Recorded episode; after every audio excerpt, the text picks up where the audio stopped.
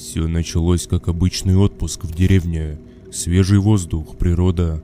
Правда, начальник дал мне его только осенью. Не та пора для отпуска, согласен. Но ничего. Главное, что я наконец отдохну от всех этих рож в офисе и поеду к родителям в деревню. Но я никак не мог подумать, что этот так называемый отпуск окажется адом, который мне еле удалось пережить. Немного о себе. Самый простой парень, живущий на мизерную зарплату, в самой простой хрущевке на окраине города. Раньше я жил там вместе с родителями, но в один прекрасный момент они собрались покупать домик в деревне, недалеко от города, кстати, километров сто, а меня оставили самого в квартире, так сказать, познавать взрослую жизнь. А я что? Я только обрадовался. Наконец-то свобода.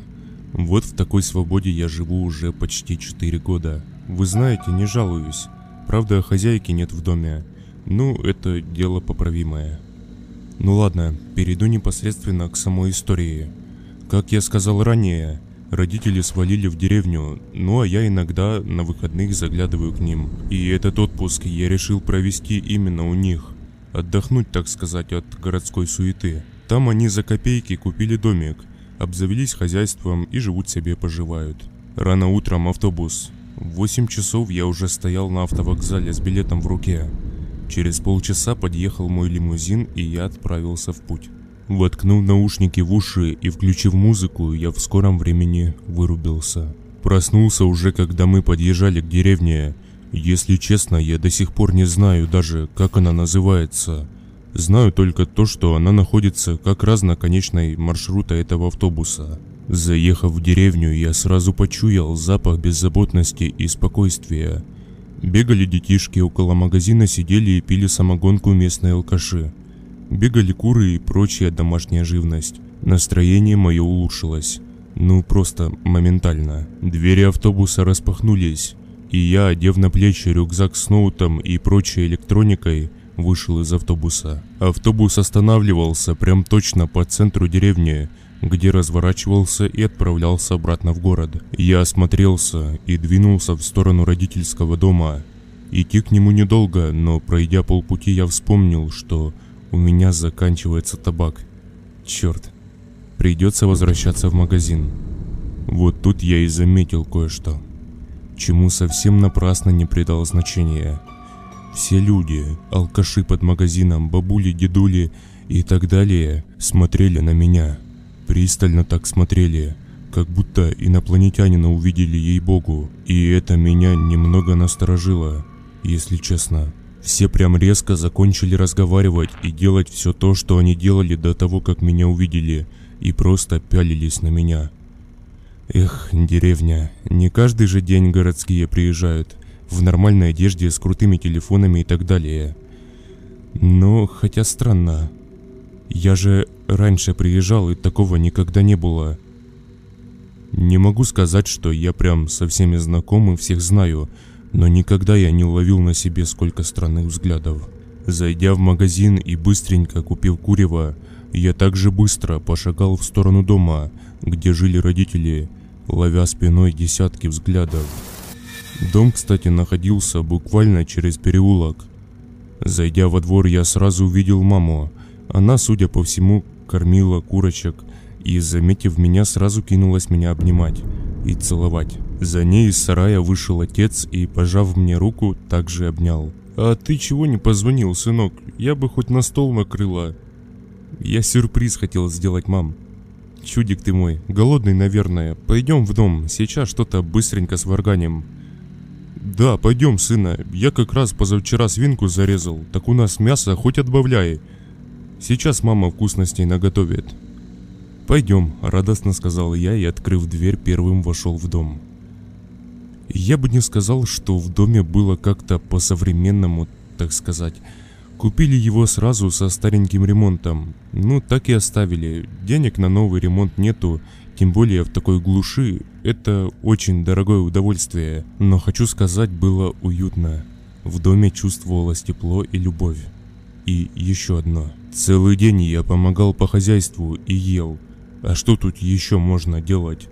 И мне это нравилось. но до поры до времени. Поужинав, мы пошли спать. Я спал в отдельной комнате. Комната находилась как раз напротив комнаты родителей, а между этими комнатами была кухня. С набитым до отказа животом я лег в постель, поставил на колени ноут и включил заранее закачанный фильм. О интернете я уже не говорю, тут, наверное, и не знают даже, что это вообще такое. Сидел я за ноутом час, может полтора, и под конец фильма начал отрубаться. Вот тут-то все и началось. Закрыв ноут и развернувшись к двери, я заметил шевеление в родительской комнате. На часах два ночи. Через проход я заметил, как мама встает с кровати. Она встала и стоит, вообще ничего не делает, просто стоит у кровати. И мне казалось, смотрит на меня. Я вспомнил те взгляды местных, когда я только сюда приехал. Это было примерно такое же ощущение, и от него было не по себе. Но, несмотря даже на это, я уже был на грани, и сон забрал меня в свое царство. Проснулся утром от кипиша на кухне и от обалденного запаха блинчиков. Мысли про ночь вылетели у меня из головы. Мама носилась по кухне, готовя, судя по всему, и завтрак, и обед сразу. Взяв сигарету, я направился на улицу. Меня остановила мама.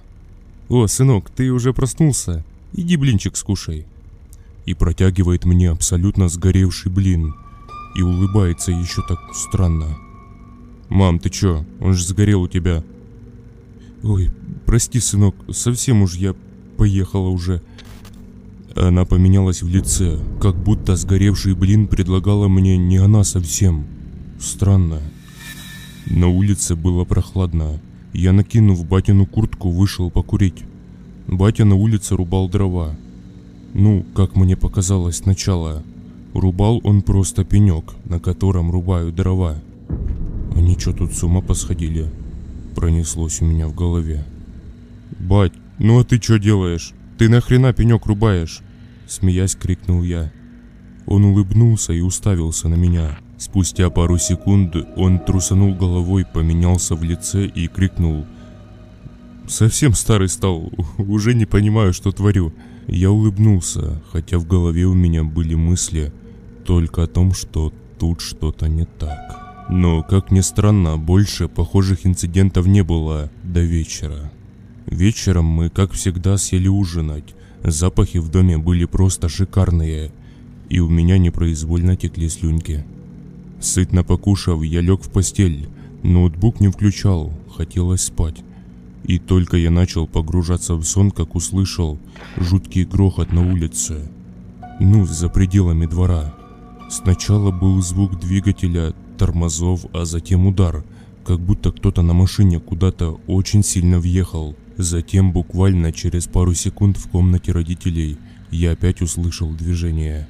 Я подорвался с кровати и побежал на улицу. Родители неподвижно стояли и пялились в окно. Мое же любопытство двигало мной полностью, и открыв калитку, я вышел на улицу. И правда, кто-то въехал в фонарные столбы на старенькой копейке. Я глянул на часы, 12 часов ночи, а затем повернул голову в сторону нашего окна, куда, собственно, и пялились мои родители. Они стояли неподвижно перед окном, меня накрыло мурашками почему-то. Блин, они стояли вообще не двигались. Это даже пугало меня. Но то, что произошло потом, я даже не знаю, как это написать. Короче, я двинулся в сторону разбитой копейки. Может, водителю помощь нужна.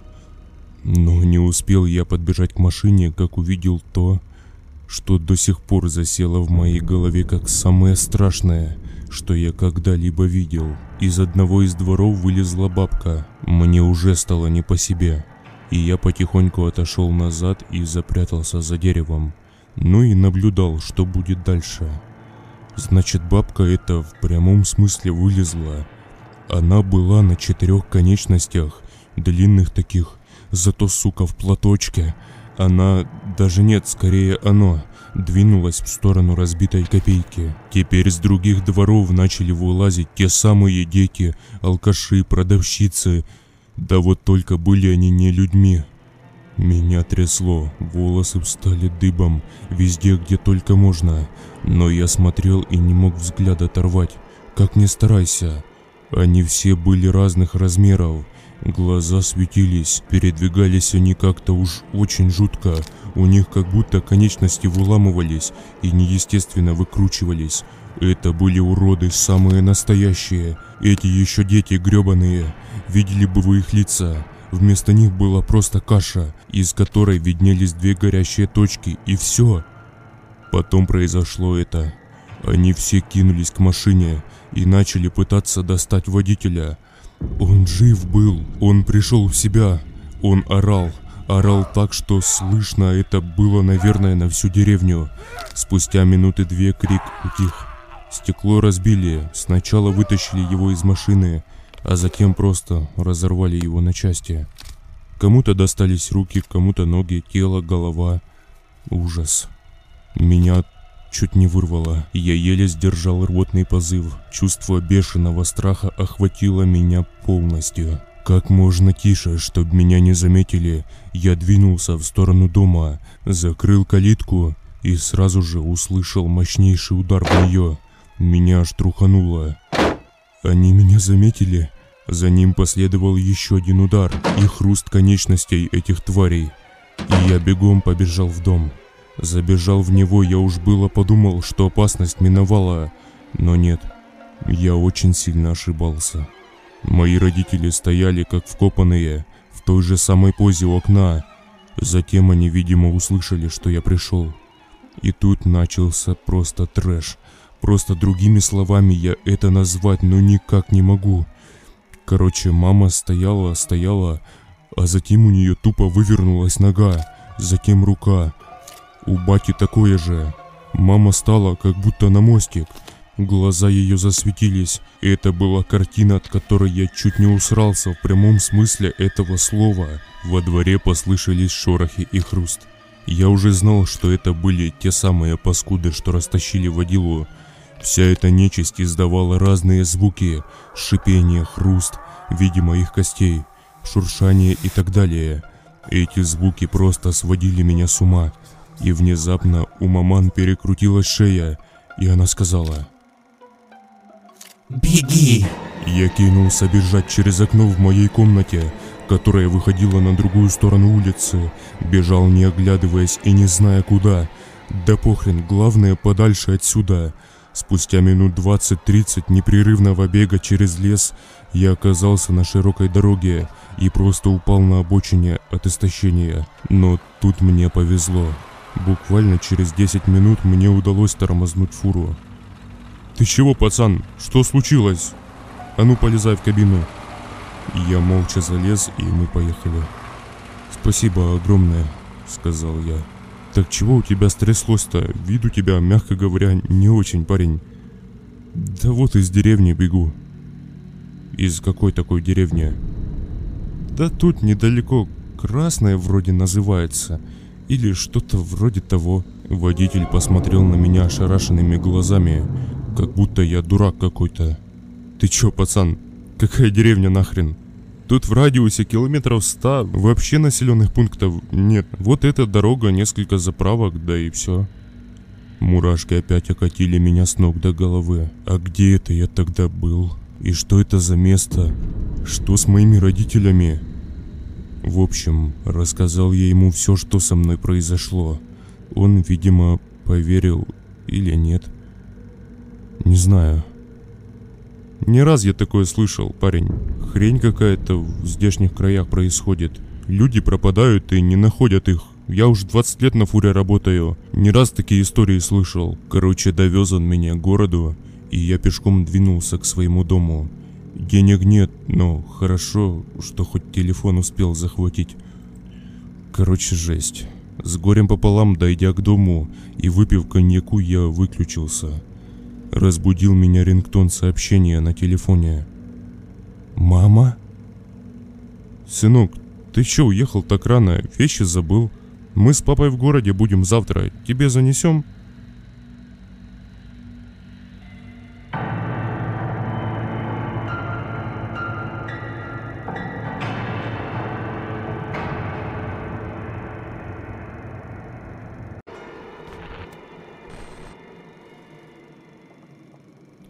Сообщение от мамы в 2 часа ночи повергло меня в шок. Я не мог в это поверить. Как так? Я же видел, что с ней случилось в деревне. Это же была не она. Да и папа тоже. Это не мои родители. Хмель от выпитого коньяка снял как рукой. Мы завтра в городе будем. Я старался не думать о самом худшем раскладе, который только может произойти. Конечно же, это их визит ко мне домой, но эта мысль никак не хотела вылазить из моей башки.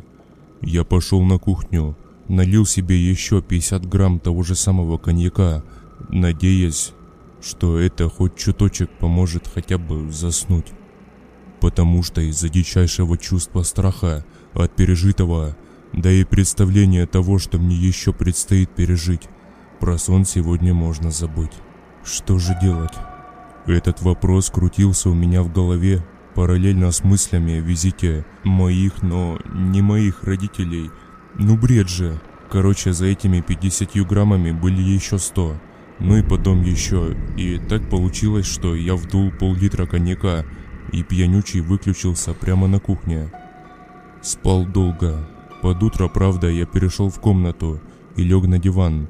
Ну и спал часов до трех дня. Когда открыл глаза, я охренел. Безумно болела голова.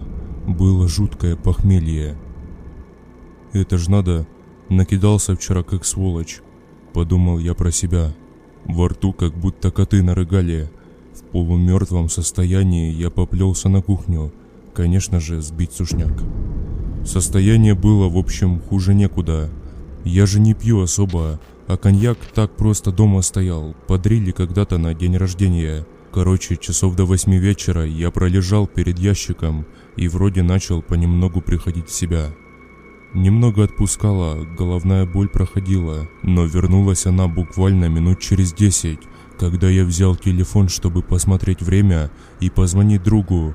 Висела смс и один пропущенный вызов. «Сынок, мы в городе, скоро будем у тебя», Сказать честно, до этого момента я забыл про всю ту ситуацию и был сконцентрирован на своей головной боли и желании поскорее избавиться от нее. А вот теперь я все вспомнил. Мурашки кучей пробежались по всему моему телу.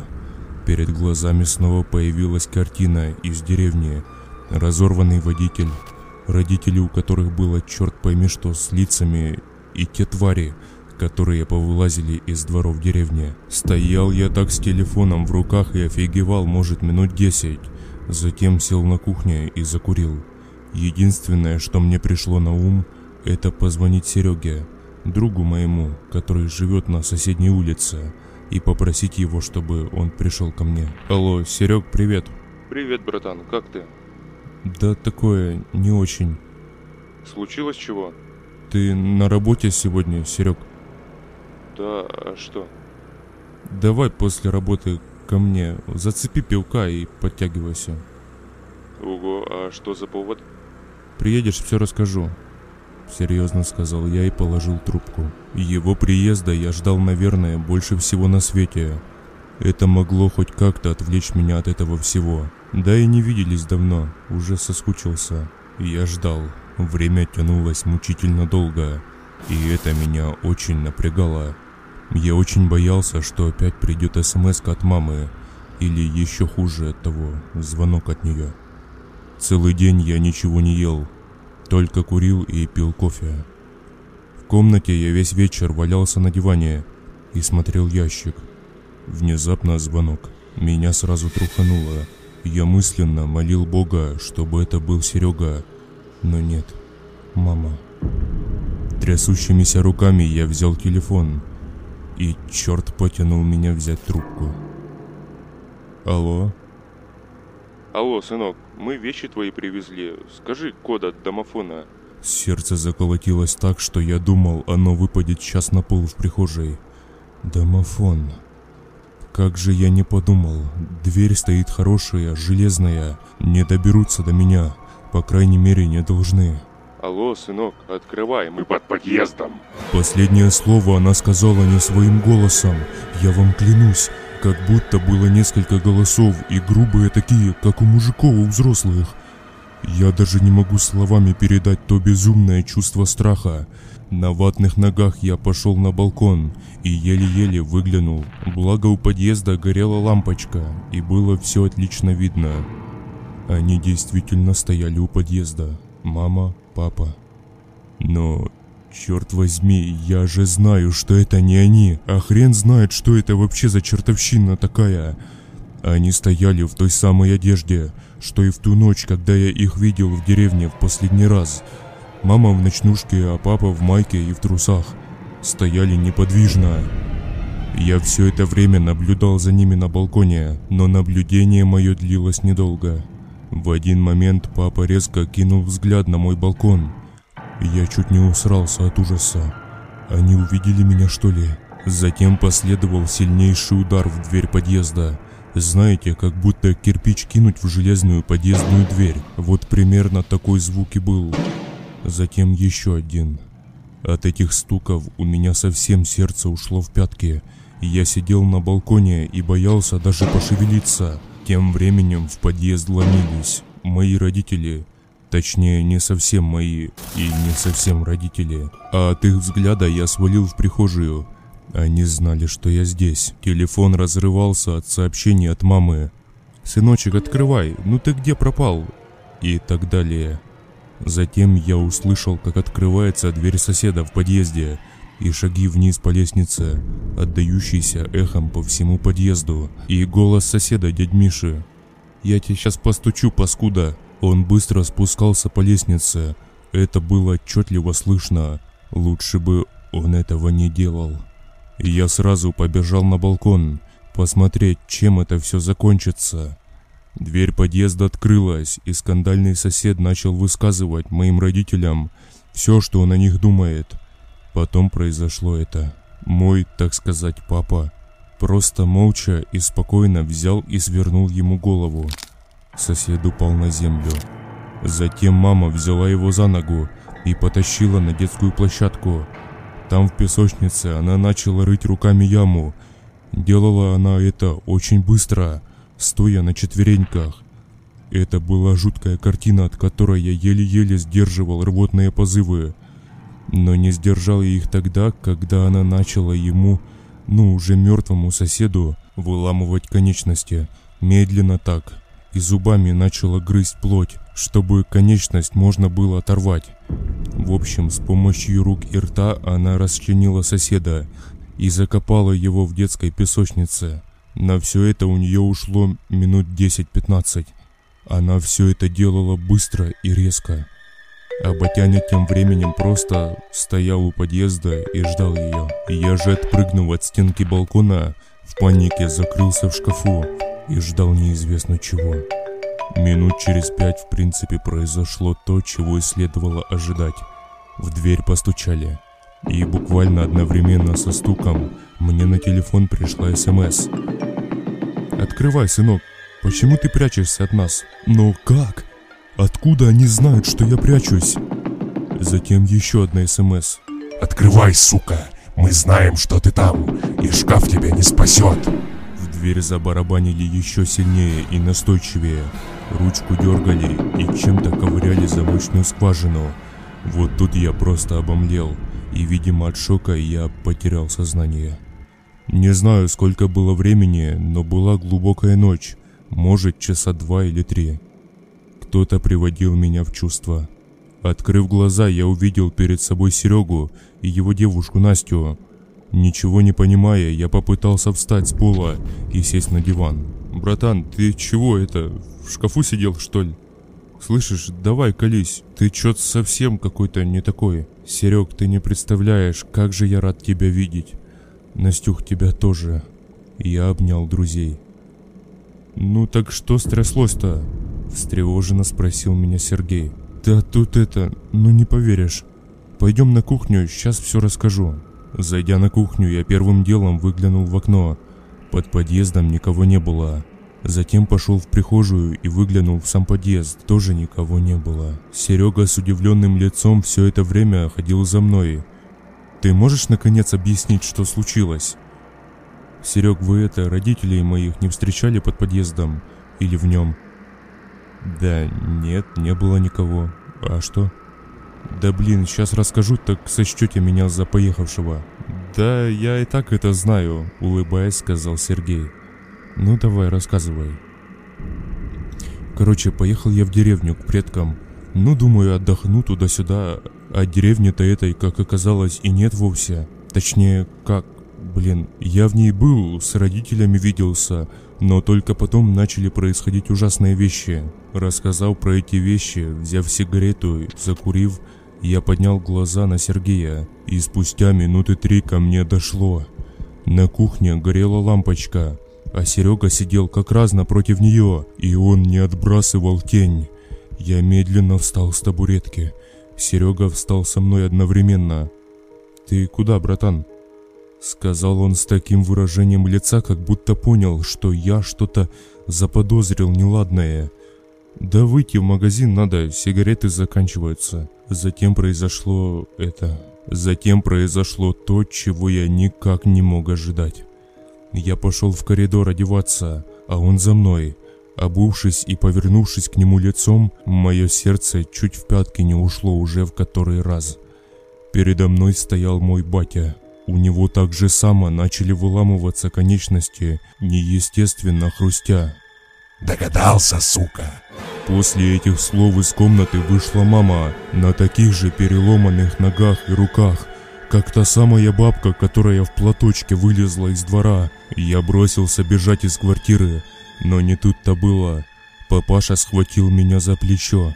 Да так сильно, что у меня чуть слезы не потекли от боли. Я развернулся и ёбнул ему по роже. Это его немного потеряло и дало мне возможность сбежать. Захлопнув дверь, я побежал прочь отсюда. Выбежав из подъезда, я увидел, что мои друзья, ну, Серега и Настюха, валялись в клумбе у подъезда. Точнее, валялось месиво, которое от них осталось. Я блеванул и чуть было не потерял сознание, но в себя меня привели быстрые шаги в подъезде. Я бежал. Бежал насколько быстро и не оглядываясь, что, наверное, даже быстрее, чем тогда с деревни. Хорошо хоть успел куртку накинуть, там хоть денег было немного. Хрен знает, сколько я пробежал, но то чувство, что меня преследует, все отказывалось меня покидать. Я поймал такси и сказал ехать хоть куда-то, в какой-то отель. Ну а что, мне больше некуда было ехать. На улице оставаться холодно. Внезапно на дорогу вышли они. Те, кто преследовал меня. Водитель резко вывернул руль, и мы полетели в кювет. Передо мной все погасло. Очнулся я в больнице. Как оказалось, я лежал в реанимации месяц. Вот скоро уже должны выписывать. Придется возвращаться домой. Надеюсь, все будет хорошо. Месяц-то уже прошел. Я очень винил себя за смерть Сереги и его девушки. И до сих пор в моей голове висел один вопрос. Что с моими настоящими родителями? И кто это вообще такие, бегали за мной в их образе?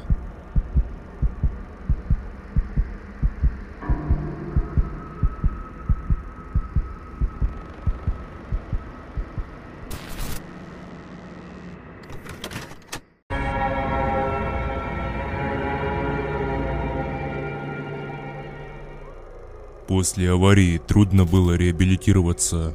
Повторюсь, месяц я провел в больнице. За этот срок, как мне казалось, уже все должно было прекратиться.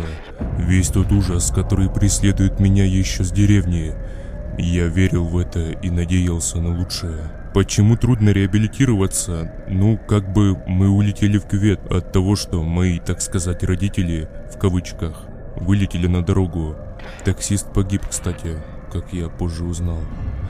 Эх, сколько смертей на моей совести. Друг, его девушка, таксист, сосед. Черт. Тяжко на душе. Очень тяжко. Но с ними уже ничего не поделаешь. В голове была каша. Я лежал на кровати в палате и ждал доктора, параллельно думая о том, что скоро мне придется возвращаться домой. Но я тешил себя мыслями о том, что прошло много времени и, возможно, больше всего этого не повторится. Но несколько вопросов все никак не выходили из моей головы. Кто это вообще? Где родители мои настоящие? И почему они не убили меня? Было же сколько возможностей и удобных случаев. Что тогда еще в деревне, что в квартире. Хотя они на раз-два переломали моих друзей. Вообще ни за что. Или они хотели оставить для меня какое-то послание. Я не знаю.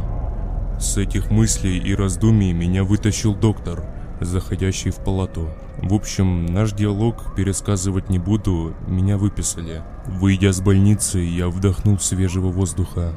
Предстоит дорога домой. И это меня не очень радовало.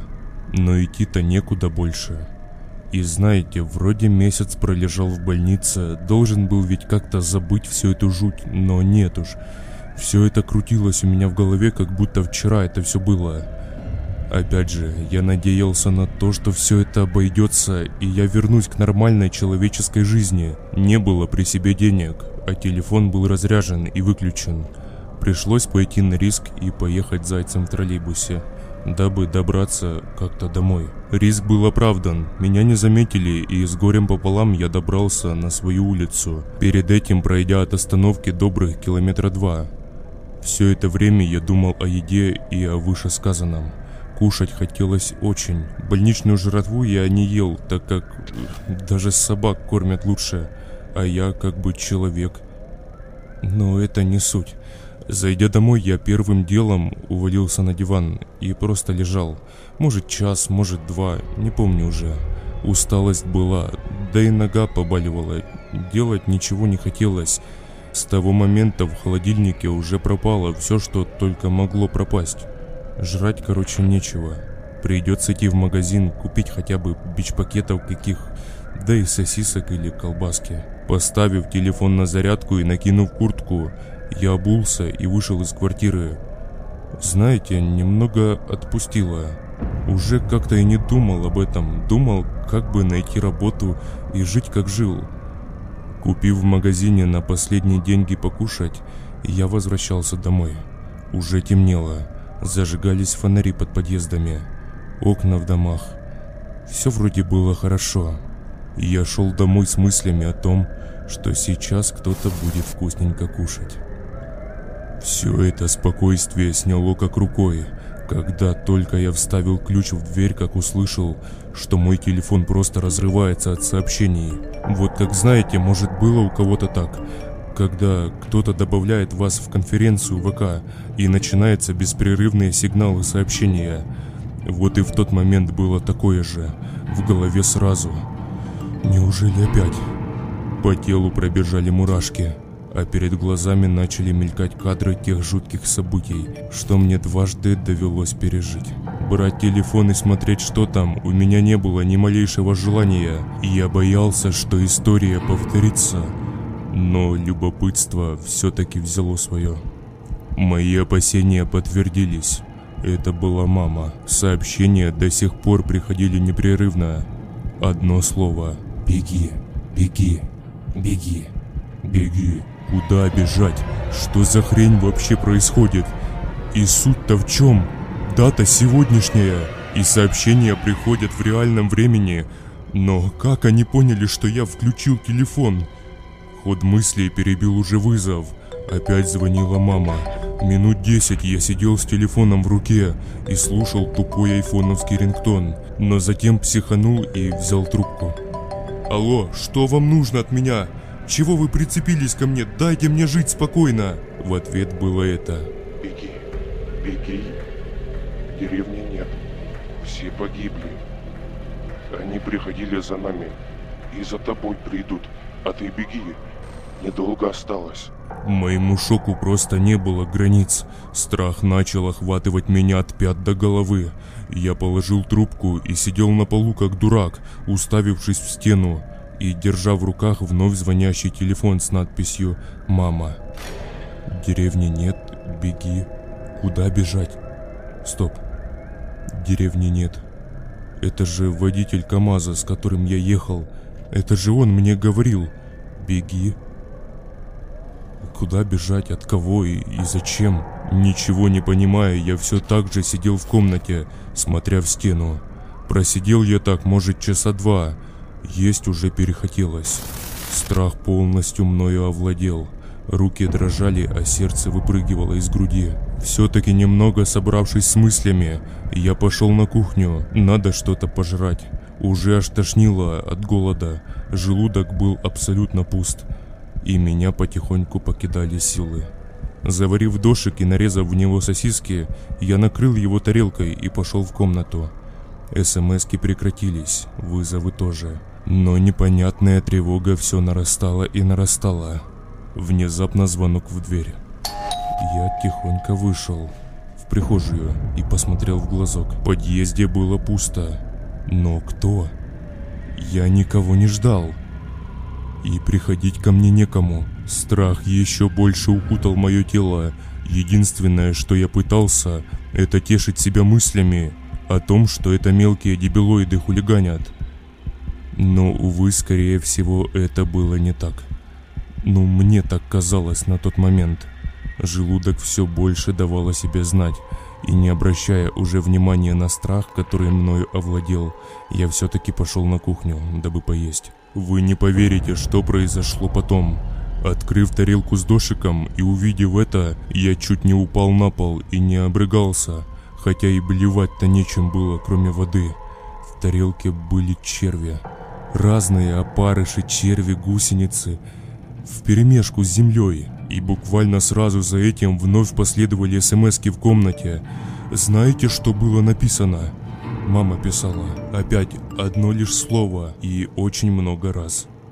Вкусно, вкусно, вкусно, вкусно. Это они. Они опять здесь. Они недалеко. Подумал я про себя. Состояние было такое хреновое, что я даже не могу словами передать вам. Просто хотелось, наверное, умереть, чтобы не мучиться уже. Уже страх сменился отчаянием. Я нашел свой бычок в пепельнице, поджег его и закурил. И что делать дальше?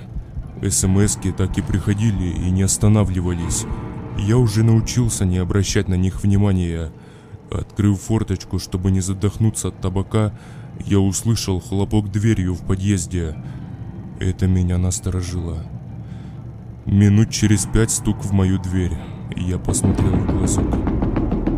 А, сосед, дядь Миша. Только я потянулся к ручке, как вспомнил. Его же мама закопала тогда в песочницу.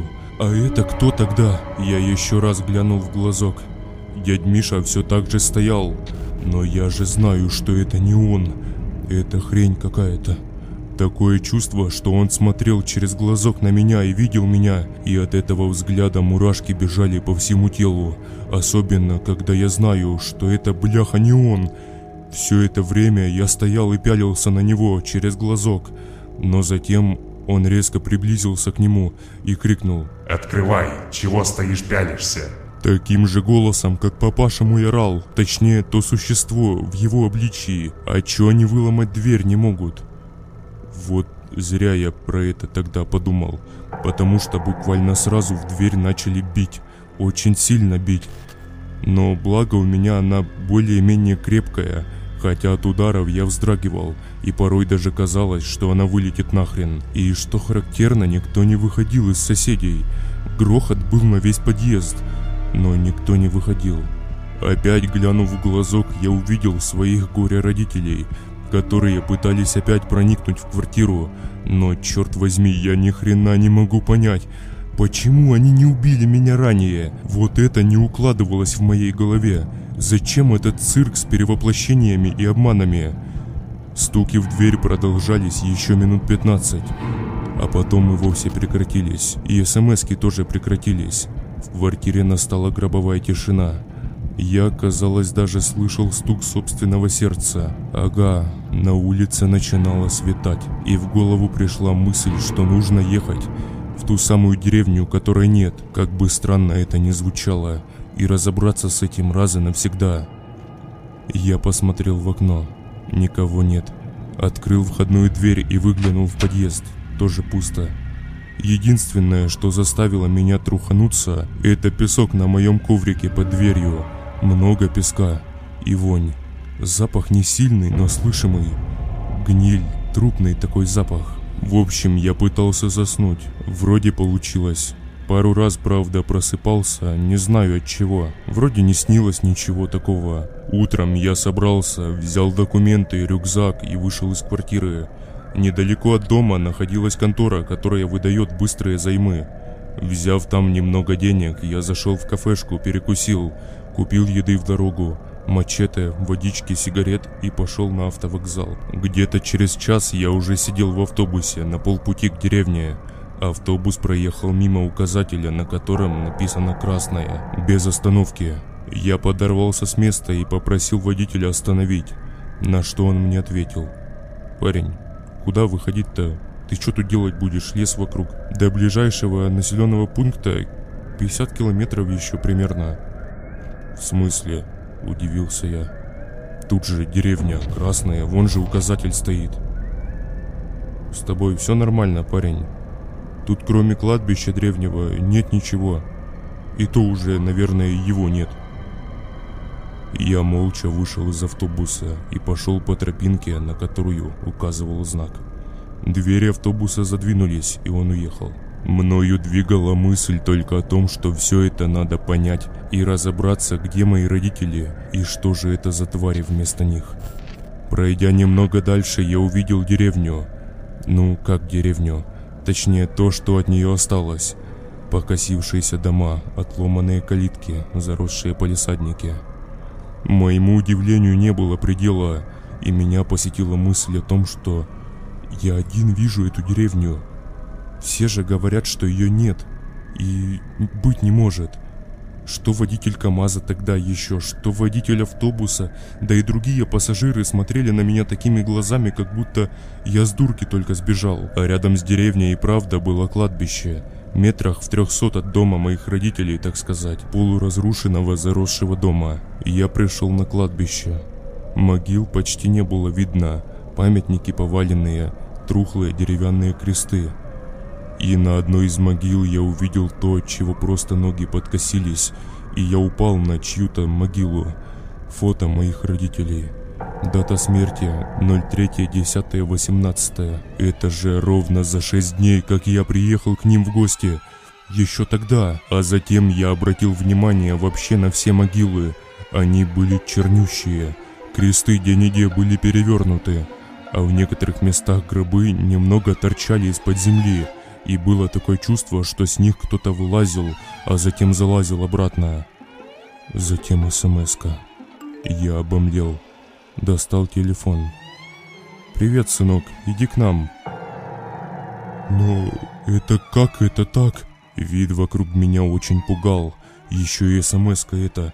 Это же... Это какое-то сатанинское кладбище. Но что тут делают мои родители?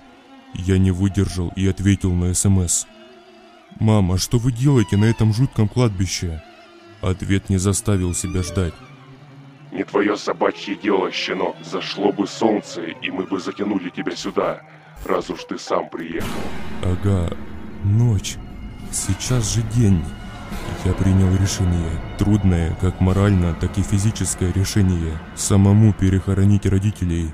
Мачете я долбил землю, Благо гробы, как я уже говорил, выглядывали наружу, и достать их не представляло особого труда. Перетащив гробы метров за 300 от этого проклятого места, я с горем пополам руками и мачете вырыл могилы и заново захоронил маму и папу. По всем христианским обычаям, прочитав молитву и поставив кресты над могилами, нормальные, не перевернутые кресты. И вы знаете, на душе стало легче как будто камень упал. Я чувствовал какое-то спокойствие и умиротворенность. И спокойно побрел в сторону дороги, в обратном направлении. И вы не поверите, я поймал тот же самый КАМАЗ с тем же самым водителем, который подобрал меня еще тогда ночью. «Привет, парень, опять встретились? Как ты?» «Да хорошо. Ты опять с деревни, которой нет?» Засмеялся он. Да нет, с кладбища, родителей проведывал. А, ну, это святое дело. Ну, садись, поехали. Я закрыл дверь, и КамАЗ тронулся. Что это за сволочь я подобрал три недели назад? Я до сих пор никак не могу понять. Это просто не укладывается у меня в голове. Я никогда не верил ни во что и был убежденным атеистом. Советское воспитание. Но в тот день, я не знаю, я, наверное, поверил и в Бога, и в дьявола, в чертей и прочую нечисть, которая только существует на этом свете. А она существует, поверьте мне на слово. Я видел и сидел с ней в одной кабине, буквально в нескольких сантиметрах. Эта история чуть ли не заставила меня сойти с ума, потому что то, что со мной произошло, это... Это просто нечто ужасное. Я самый простой, здоровый, 43-летний дядька, который работает дальнобойщиком на стареньком КамАЗе. Точнее, как дальнобойщиком. Не совсем. Дальнобоем это вряд ли можно назвать, так как езжу я в основном по нашей области. Развожу разные стройматериалы по магазинам, базам, а иногда и вовсе прямиком на стройку.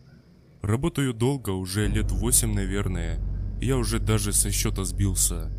Знаю почти все дороги и населенные пункты. Приходилось за все эти годы везде побывать и подработать. За все время за рулем мне много чего довелось повидать на дорогах, но никогда ни один из всех случаев не был как-то связан с мистикой, как тот, о котором пойдет речь дальше. Даже скорее не с мистикой, а с дичайшим ужасом, который мне еле удалось пережить. Первый случай был таким.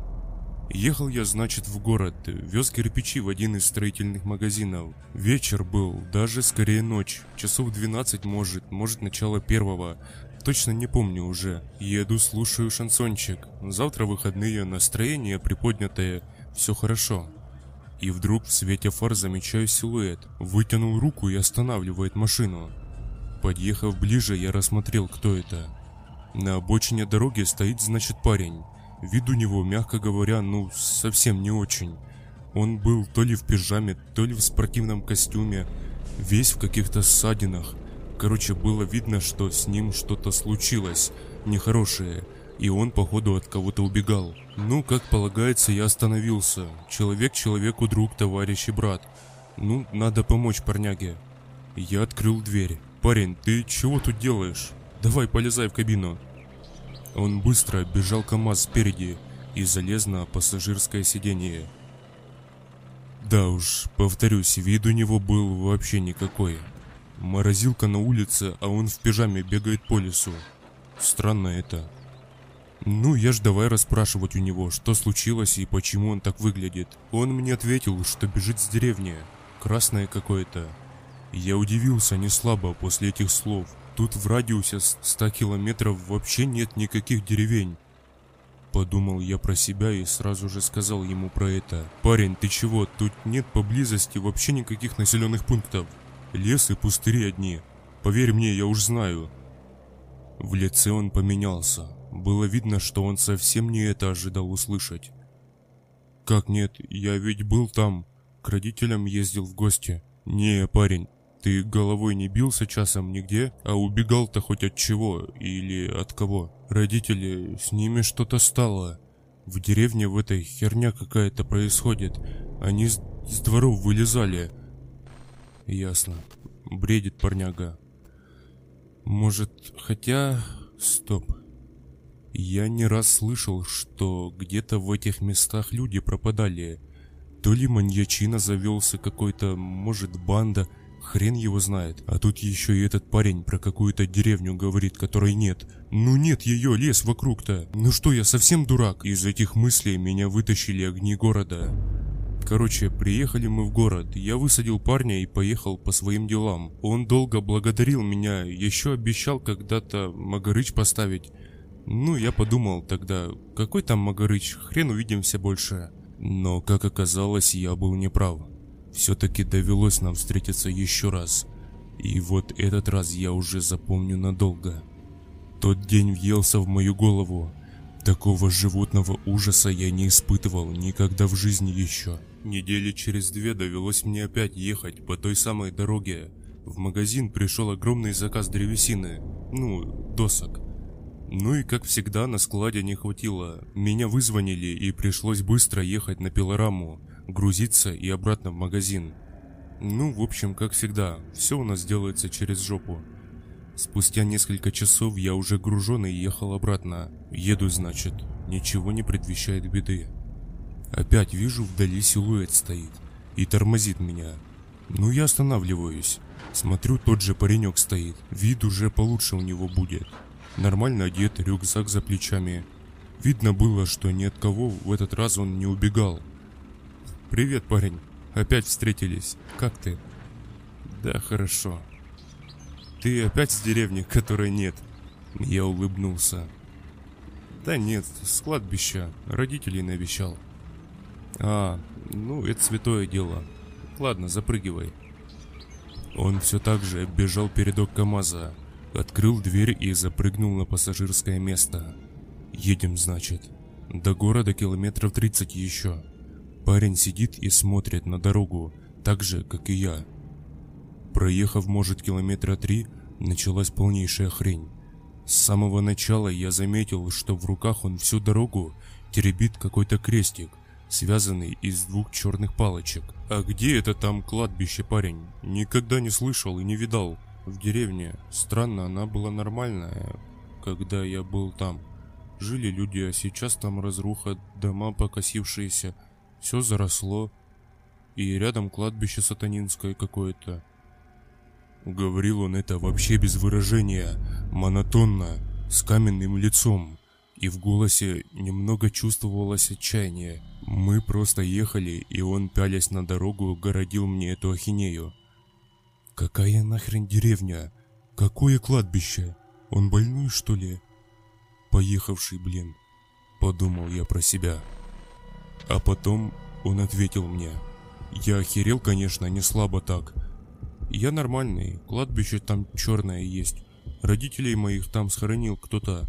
Они меня преследовали, а я приехал, перезахоронил и все нормально. Скоро к ним присоединюсь. По коже мурашки пробежали. Сердце быстро стало стучаться. «Парень, с тобой все нормально вообще. Ты че, употребляешь что-то?» Спросил я, поворачивая руль и входя в поворот. На что в ответ я услышал хруст. Я повернул голову и обомлел. Он сидел и ломал себе пальцы. Просто выламывал их, сука, в другую сторону. Все с таким же каменным лицом. Ему не больно было, что ли? Ну как так-то? Эй, парень, ты чего? Успокойся, алло. Ни хрена. Он дальше продолжал это делать. Молча сидит и выламывает пальцы себе. Он не издал ни единого звука. Ну, кроме разве что этого самого хруста. Затем случилось то, что я запомню на всю оставшуюся жизнь. Когда он переломал себе пальцы, он резко повернулся ко мне. Меня аж трухануло. Я остановил КамАЗ. Сердце колотилось просто нереально. Мне, здоровому взрослому мужику, было страшно, как ребенку, который страшилок насмотрелся. Только эта страшилка была реальной и куда более страшнее тех, что кто-то там пишет. Так вот, повернулся он ко мне, и тот самый крестик, который в руках теребил, забросил себе в рот и проглотил и я увидел, как он прорвал кожу на шее. Ей-богу, оттуда начала сочиться кровь. Очень темная, почти черная, я бы даже так сказал. А затем опять хруст. Шея его вытянулась, и голова сложилась на бок. Ну, я думаю, вы поняли, как это. Я просто не нахожу слов, чтобы описать весь этот ужас. Я не выдержал, открыл пассажирскую дверь и выпихнул его из машины ногами и быстро тронулся с места перекрестившись, хотя я никогда этого не делал. Само как-то получилось. Что это было, черт возьми? Все эти колецства он сам себе причинял, и без единого писка, хотя боль должна была быть ужасная. И вообще, как он жив остался, когда шею свернул сам себе? С чего я взял, что он жив, в зеркале заднего вида он стоял там же, где я его и выкинул, и провожал меня взглядом, от которого мурашки бежали по всему телу, от головы до пяток. И я не хотел в это верить. Я все пытался найти хоть какое-то рациональное объяснение произошедшему. Но нет, никак не получалось. Это какая-то нечистая хрень. Когда я подъехал к городу, страх немного начал отходить, но далеко не полностью. Сейчас я больше думал, как мне быстрее довести эти гребаные доски в магазин и не получить выговор, и поехать наконец домой. Часа через два я уже подымался в подъезде, свою квартиру. Уставший, я просто хотел пожрать и лечь спать, хоть и время было всего лишь полседьмого вечера. Живу один, кстати. С женой развелся полтора года назад. И они с сыном в другом конце города теперь обитают. А я вот здесь. Ну, это не суть. Я сидел на кухне, пил кофе и думал о сегодняшнем инциденте на дороге. Напряжение вернулось ко мне. Было какое-то хреновое предчувствие. Неспокойно вот на душе и все. Эти гребаные поломанные пальцы мелькали перед глазами. Крестик в шее. Допив кофе и помыв чашку, с этими мыслями я пошел в комнату, лег на диван и попытался уснуть. Никак не получалось. Весь этот сыр-бор вертелся в голове. Деревня, кладбище. Этот парень что-то видел. Что-то страшное и необъяснимое. Ну, тогда, когда я первый раз подобрал его на дороге. Тогда он рассказывал об этом, а я не придал этому значения. Я лежал и пытался вспомнить все, что он мне тогда говорил, дословно. Сатанинское кладбище. Кто-то его родителей там закопал, а они к нему приходили. Черт, жуть какая. Но с ним что-то произошло. Почему он ломаться начал? У меня в кабине. Затем он проглотил этот крестик. Стоп, крестик. Черный странный крест. Уже не с того ли самого кладбища, про которое он рассказывал? Из этих мыслей меня вырвали громкие шаги в подъезде. Быстрые, громкие шаги, как будто кто-то специально очень громко бегал по подъезду. Детвора, наверное. Ну, а что мне еще было думать тогда? Но, как оказалось, не детвора. Я вышел в коридор и глянул в глазок. Под лампой в подъезде кто-то стоял. Я присмотрелся. Черт, это же та самая хрень, которую я подобрал на дороге сегодня. Парнем я его уже не могу назвать. Она стояла с такой же переломанной шеей и вывернутыми пальцами. И с застрявшим крестиком в шее. Мне хорошо было все это видно, так как он стоял прямо под лампочкой на площадке. Внезапно эта лампочка лопнула. И буквально сразу же мне в дверь забарабанили. С такой силой, что я от страха отбежал от нее в конец прихожей. Что? Откуда она узнала, где я живу? Что ему от меня нужно? У меня был шок. Ужас дичайший охватил все мое тело. Я пошевелиться не мог даже. Оно барабанило в дверь и что-то мычало. Я сидел на полу в прихожей и молча охеревал от происходящего. Спустя, может, минут двадцать стуки прекратились. Я решил встать и посмотреть в глазок. Оно все еще стояло на площадке. Ну как стояло? Оно переламывалось. Блин, как же это описать? Ноги руки неестественно выкручивались, и их хруст эхом раздавался по подъезду. Он как будто чувствовал мой взгляд на себе, и сразу же опять барабанить в дверь начал. Страх уже потихоньку начал смениваться злостью. Я пошел на кухню и взял нож. Огромный такой тесак был у меня. Висел на стене. С тесаком в руке я двинулся в прихожую. Посмотрев в глазок, я потихоньку повернул ключ и открыл дверь. Оно все так же стояло и пялилось на меня и что-то мычало. Теперь его было отчетливо видно за счет света из моей квартиры. Недолго думая, я ударил его по башке тесаком, разрубив ее почти на две части. Он рухнул на пол. С него полилась какая-то черная непонятная жидкость. Ну, кровью это назвать было трудно. В общем, я быстро затянул его в квартиру. В подъезде ему лежать, но не вариант. Оно было мертво. По крайней мере, я так надеялся. Почему-то мне казалось, что все это именно из-за креста, который у него в шее застрял. Я вытянул его оттуда. На кухне стояла банка со святой водой. Еще когда с женой жили, она в церковь ходила. Так вот и осталась она стоять в дальнем углу шкафчика на кухне. Короче, закинул я этот крест в эту самую банку. Вода моментально стала черной.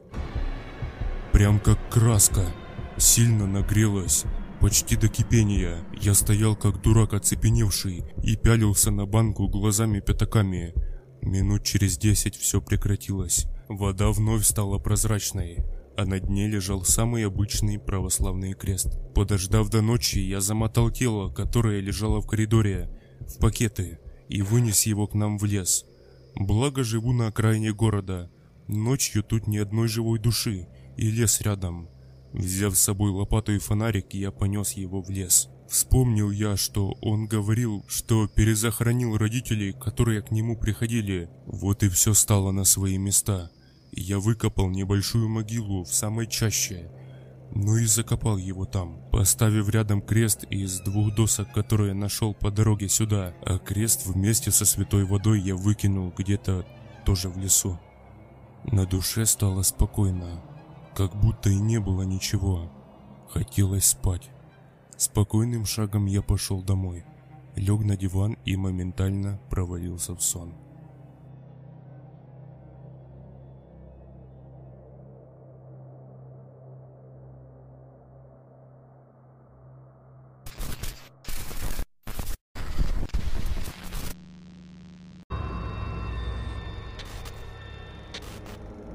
Привет всем. Эта история произошла три дня назад. Я только-только отошел, дабы хоть как-то ее написать. Руки тряслись все три дня. И я просто не выходил из квартиры даже в магазин, чтобы, блядь, пожрать что-то купить, потому что мне страшно. Страшно даже в окно выглянуть.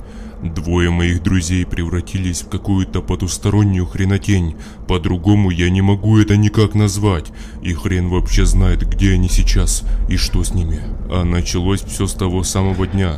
Пятница прошлой недели. Ярик и Егор выдвинули план действий на эти выходные. Это мои лучшие друзья, мы с детства самого вместе. Вот так и дружим уже почти 20 лет. Не разлей вода, можно сказать.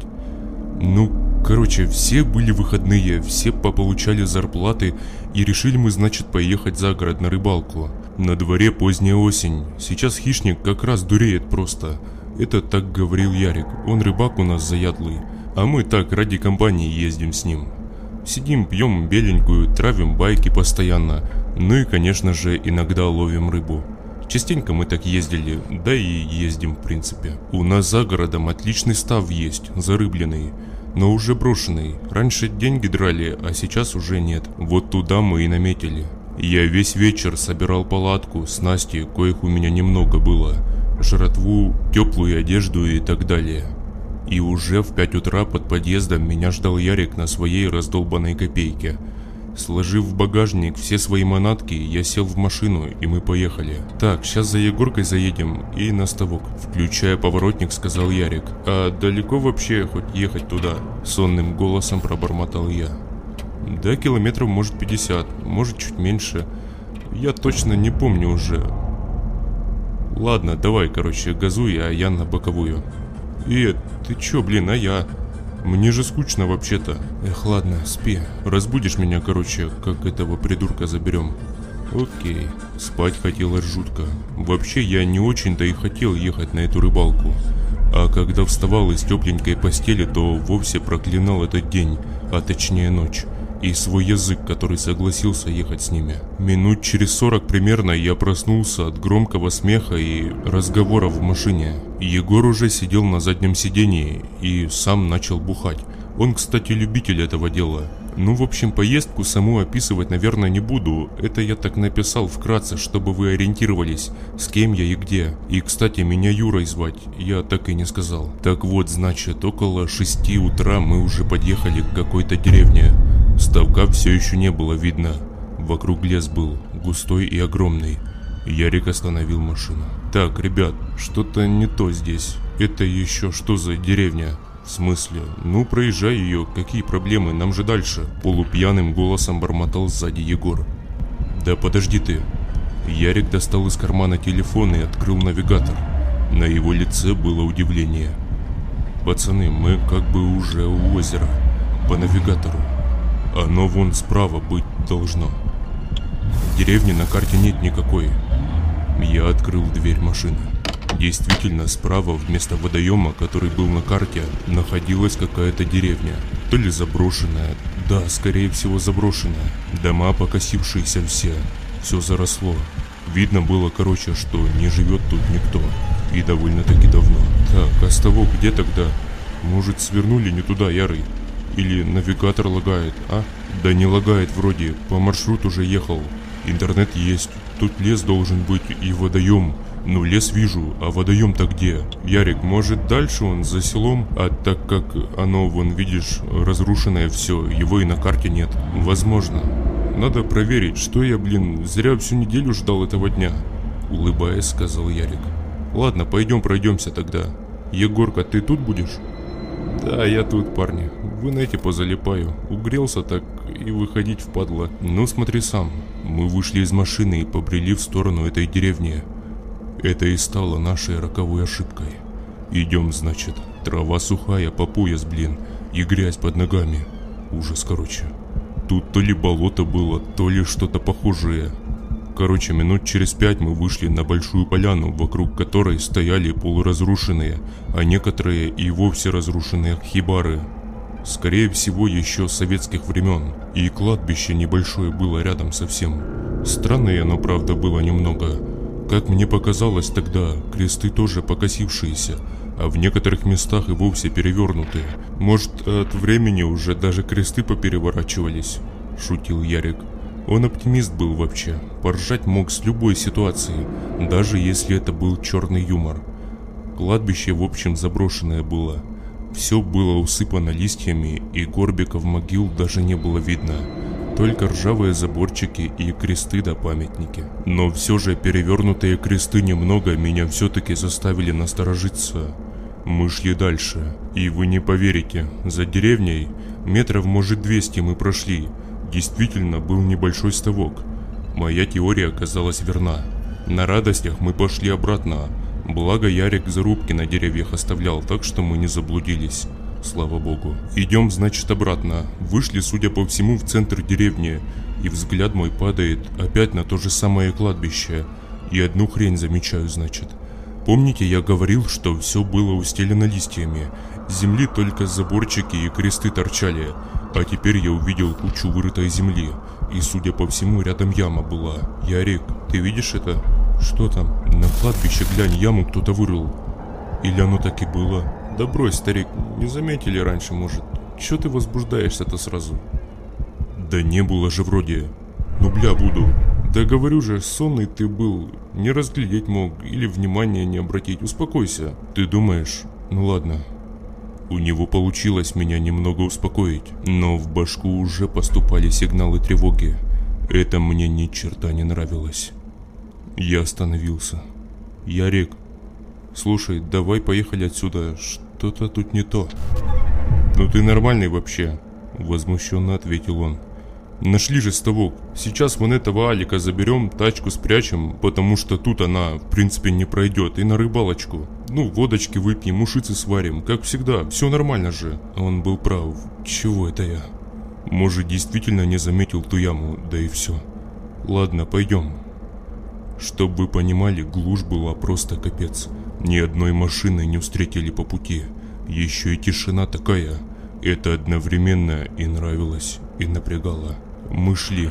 Уже в зоне видимости показалась Ярика Копейка. Когда же мы подошли, Егора в ней мы не обнаружили. И где этот дурачок, блин? Поссать, может, отошел, улыбаясь, сказал я. Ага, в лес. Ты же знаешь его, это же быдло, самое настоящее. Он бы далеко не уходил, вышел бы с машины, сделал дело и обратно бы сел. Точно, подумал я. Так, и, а где он тогда? Тревога опять начинала подбираться ко мне, и к Ярику, видимо, тоже. Искать надо его. Ща, короче, машину отгоню под дерево и пойдем искать. Может, он за нами пошел, потому что скучно стало? Спросил Ярик. Все может быть. Вот мы опять в деревне. Честно вам сказать, атмосфера была просто ужасная. На подсознании хотелось как можно скорее убраться отсюда. Еще и Егор пропал куда-то. Не нравится мне все это. Ярик кричал, звал его, но ответа не было. Лишь его голос эхом раздавался по всей деревне. И опять мой взгляд упал на все то же кладбище. Я остановился и оцепенел. Куч земли было уже три. Вот этого я точно не мог не заметить тогда. «Слышь, братан!» Тихонько позвал я Ярика. «Чё там?» «Смотри туда. Ям больше стало. Кто-то могилы, видимо, раскопал». «Но кто?» «Так одна же ямка была. Откуда эти еще взялись?» «Я не знаю, Ярик, тут что-то не так. Я бля буду. Валить нам надо отсюда. Искать Егора и валить. Я подошел немного ближе к могилам. И вы знаете, кресты действительно были перевернуты. Только нет, времени покосились, как я ранее думал. А судя по всему, были специально именно так и сделаны. Это что тут, какие-то сатанисты похоронены или как? Или капище может какое-то? Сразу пронеслась мысль в моей голове. От этого стало еще больше не по себе. Ярик все звал Егора и бродил по деревне. Я же подошел ближе к тем самым кучкам земли. Моему удивлению не было предела. Это были действительно могилы, раскопанные могилы, из которых торчали куски поломанных и трухлых гробов. А внутри-то не было никого. Обычно хотя бы косточки торчать должны, а тут пустота просто. «Ярик, иди сюда быстрее!» – крикнул я но ответа не последовало. Потом начало происходить то, чего я никак не мог ожидать вообще. Начало темнеть. Вечер как будто наступал. Да блять, что это вообще такое? Куда мы заехали? На часах 10 часов утра. Ярик, где ты есть? В ответ опять тишина. Меня начало трясти. Где же он? Что происходит? Повторял я про себя. Аномалия какая-то что ли? Я бросился к машине обратно. Водить кое-как умел, надо сваливать отсюда. Черт, а как же ребята? Не могу я их оставить. Передумав, я побежал в другой конец деревни, выкрикивая их имена и шаря по разрушенным домам, пытаясь найти их. Но все было тщетно. Животный страх плотно засел у меня в башке, и никак его не вытянуть оттуда. Где друзья мои? Почему темень на улице, как ночью в 10 часов утра? Что вообще творится? Внезапно я услышал звук со стороны леса, как будто пробежал кто-то. «Ярик, Егор!» – крикнул я и побежал на звуки. Зачем я это сделал? Что мной тогда двигало, я не знаю, но я успел пожалеть об этом очень много раз. В общем, бегу я, забежал в лес. И вижу, значит, метрах, может, в ста от меня ходит кто-то. Я присмотрелся. Глаза-то привыкли к темноте, можно было разглядеть, кто там. И я было сразу обрадовался, что это кто-то из парней, и побежал навстречу. Но подбежав метров на 20 ближе, я понял, что ошибался. Оно шло и переламывалось. Конечности выкручивались неестественно, хрустя костями. Оно двигалось куда-то. У меня ком в горле застрял. Я не мог пошевелиться даже от страха. Чуток дальше я заметил еще одну такую же фигуру. Это вроде бы люди были, ну одетые, обуты. Да только что это с ними творилось такое? Они в натуре передвигались так стрёмно. И что-то искали походу или кого-то. Затем одно из них повернулось в мою сторону. Ох, как же я пересрал в тот момент. Вы даже представить себе не можете. Это была вроде женщина, но с длинными волосами. Лицо было, как бы правильнее сказать, полусгнившее. Все в каких-то волдырях, нарывах. Оно повернулось и смотрело на меня, а я на него. Я дрожал, как будто в холодной воде покупался.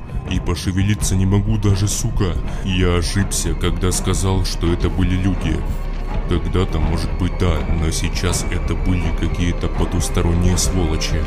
Может, минуту оно стояло, пялилось на меня, потом начало двигаться в мою сторону.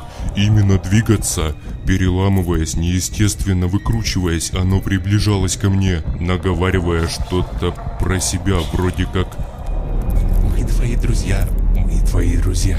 Какие нахрен друзья? Я сорвался и побежал. Бежал так быстро, как никогда еще не бегал. Отбежал вроде далеко, как мне показалось. Обернулся. Оно все еще преследовало меня. Сердце билось с бешеной скоростью, с такой же, с какой я бежал от этого существа. Уже выбежал в деревню. Разрытых могил было еще больше. Почти все. Темнота была непроглядная. Часы остановились у меня на 10.04. И телефон вырубился. Думать о том, что это такое, времени у меня не было. Я бежал. Бежал к машине. Каково же было мое удивление, когда я подбежал к ней, а возле нее стояли Ярик и Егор. «Парни, вы чего? Вы где, блядь, были, педрилы? За мной там гналась чепуха какая-то невероятная. А вы тут, сука, стоите?» Но потом произошло то, что я запомню, наверное, на всю жизнь, как самое страшное, что я когда-либо испытывал. Они повернулись ко мне оба и начали так же само выкручиваться – ну, по-другому я не могу это назвать, я думаю, вы меня поймете. Как и те существа в лесу в деревне, на лице образовались нарывы, и мне в нос ударил жуткий запах тухлятины. И еще у Егора в области, около лба, опарыши лазили. Я это довольно-таки хорошо заметил в темноте почему-то. Руки выворачивались в обратные стороны. Кости при этом, ломаясь и торча из-под плоти, издавали хруст, от которого стыла кровь в жилах. Они повторяли «Мы твои друзья, пойдем с нами, пойдем, там ямки свежие». Монотонно. Это уже были не мои друзья, сука. Животный страх уже смешался с паникой и захватил мой разум. Я запрыгнул в копейку. Эти же якобы мои друзья сразу начали долбиться в машину, пытаясь выбить стекло. Ключ, благо, был в зажигании. Боже, как же мне повезло. Так как вожу я не очень, тронуться у меня получилось не с первого раза. А они все время тарабанили по машине. Потом к ним присоединились те самые с леса. Еще и бабка какая-то была в платочке. Только на четвереньках она, все так же переламываясь, подползла на весь этот кипиш. Я же выжил сцепление, воткнул первую, подбавил газку и наконец-то нормально тронулся с места. Эти же твари за мной сразу, но догнать не могли, так как двигались медленно, даже очень. Спустя, может, минут 20 я оторвался от них. В зеркале заднего вида вроде не было никого, и минут еще через 20, может 30, и вовсе как будто светать начало. Но часы все так же не шли. Страх еще не отпускал меня. Уже на дороге начали проезжать другие машины, и в этот момент уже стало чуток спокойнее. Правил я не знал, так что копейку пришлось бросить около въезда в город. Когда вышел из машины, я охренел. Она была вся побитая, в царапинах и вмятинах, и еще в каких-то пятнах темных таких, как будто говном измазали. Короче, я добрался домой, уставший и выжатый, как мочалка. В голове мелькали все эти моменты, Деревня, лес, кладбище. Это не было страшным сном. Я недавно присутствовал при всем этом. Что это было такое? Что случилось с моими друзьями? И что это вообще за место было? Ответов на эти вопросы у меня не было. Я сел на диван и взял свой телефон в руки. И охренел. Когда я его включил, на нем висела куча сообщений от ребят. Ну, от Ярика и Егора. Зря уехал. Тут классно. Лежим вот отдыхаем. Зря уехал. Так бы с нами лежал. Моему шоку просто не было предела. Я ведь только отошел от всего этого. Затем пришла смс, из-за которой я уже третий день сижу дома и боюсь выйти на улицу. Ладно, мы скоро домой. К тебе зайдем, если что.